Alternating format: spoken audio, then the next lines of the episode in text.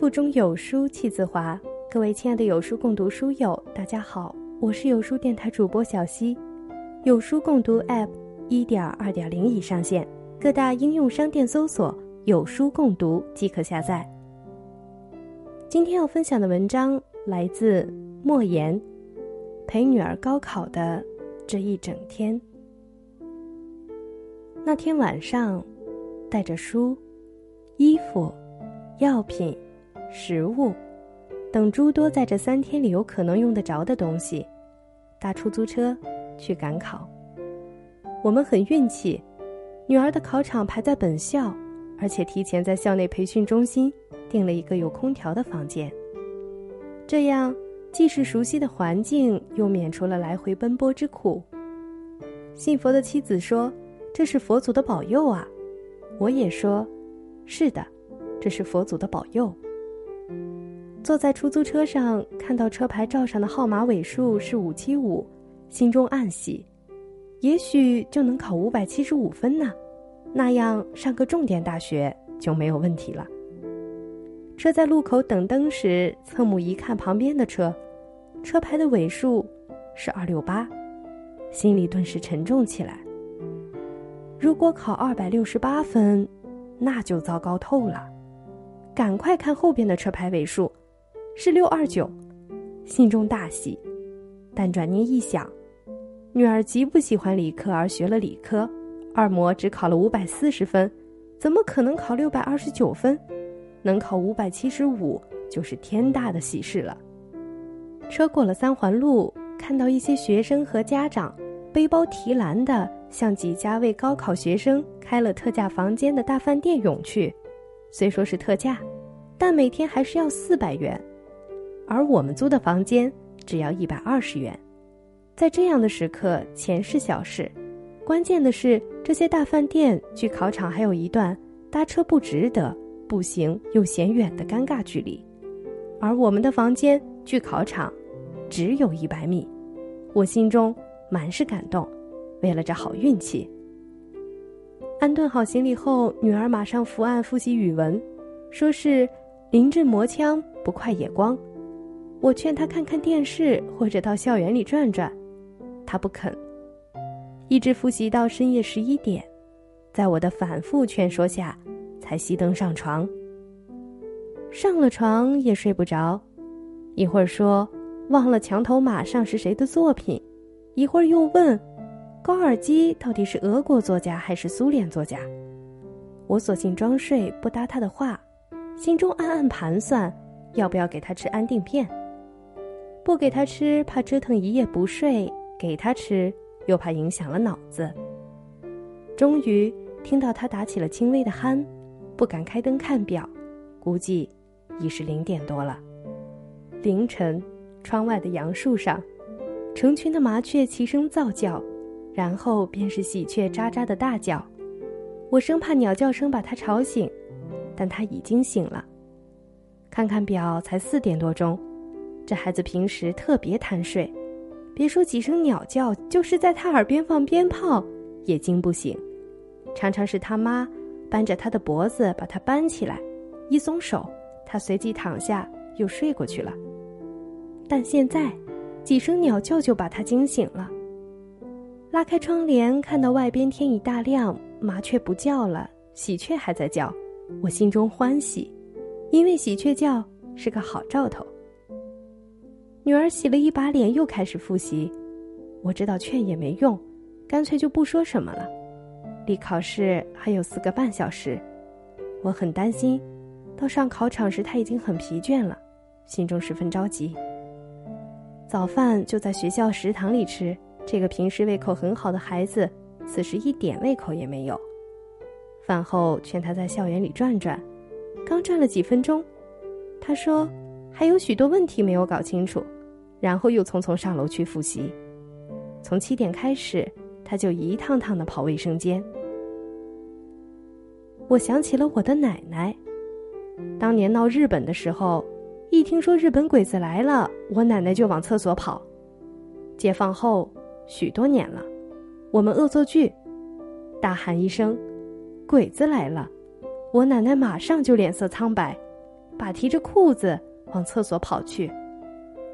唉，这高考竟然像日本鬼子一样可怕了。终于熬到了八点二十分，学校里的大喇叭开始广播考生须知。我送女儿去考场，看到从培训中心到考场的路上拉起了一条红线，家长只许送到线外。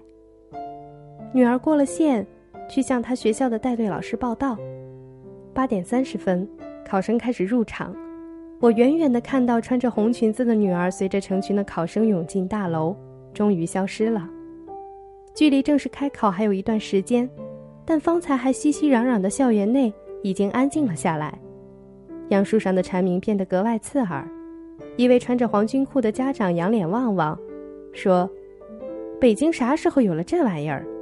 另一位戴眼镜的家长说：“应该让学校把他们赶走。”又有人说：“没那么玄乎，考起来他们什么也听不到的。”正说着馋的事儿，看到一个手提着考试袋的小胖子，大摇大摆地走了过来。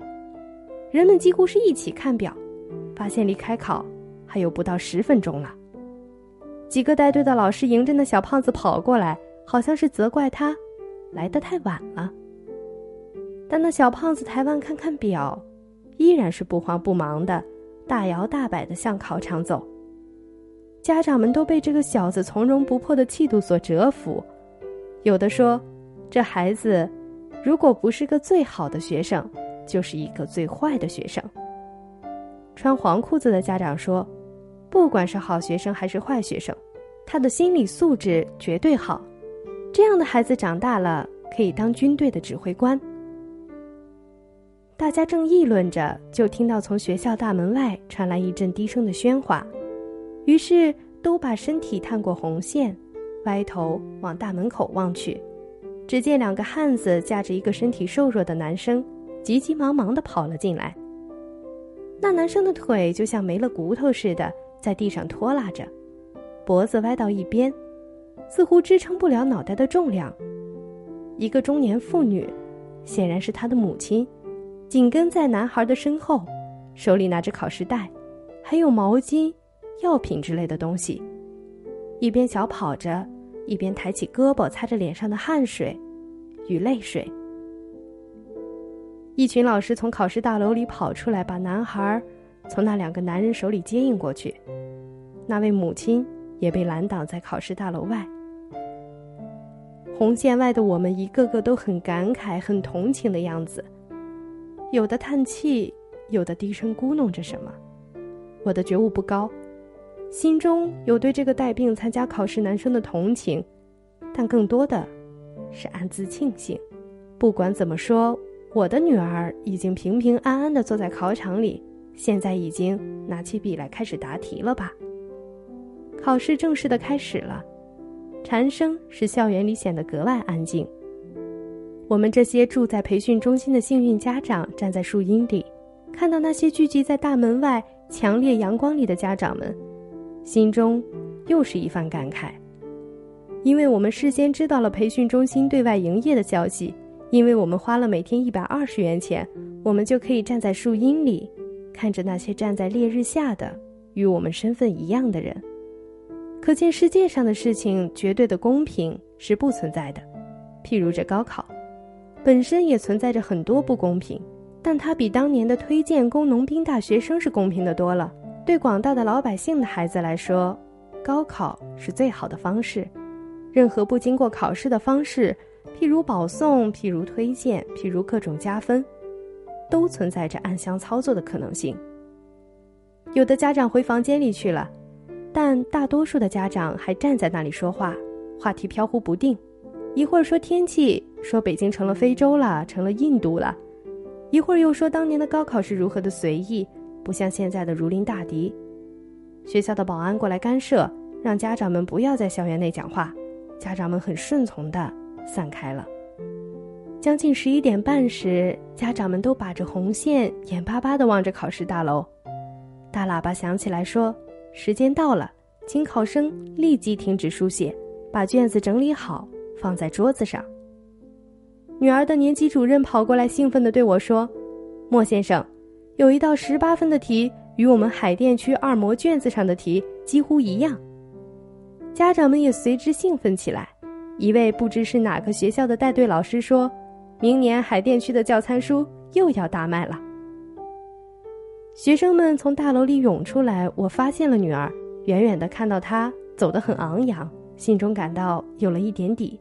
看清了她脸上的笑意，心中更加欣慰。迎住他，听他说：“感觉好极了。”一进考场就感到心中十分宁静。作文写得很好，题目是。天上一轮绿月亮。下午考化学，散场时大多数孩子都是喜笑颜开，都说今年的化学题出的比较容易，女儿自觉考的也不错。第一天大获全胜，赶快打电话往家里报告喜讯。晚饭后，女儿开始复习数学，直至十一点。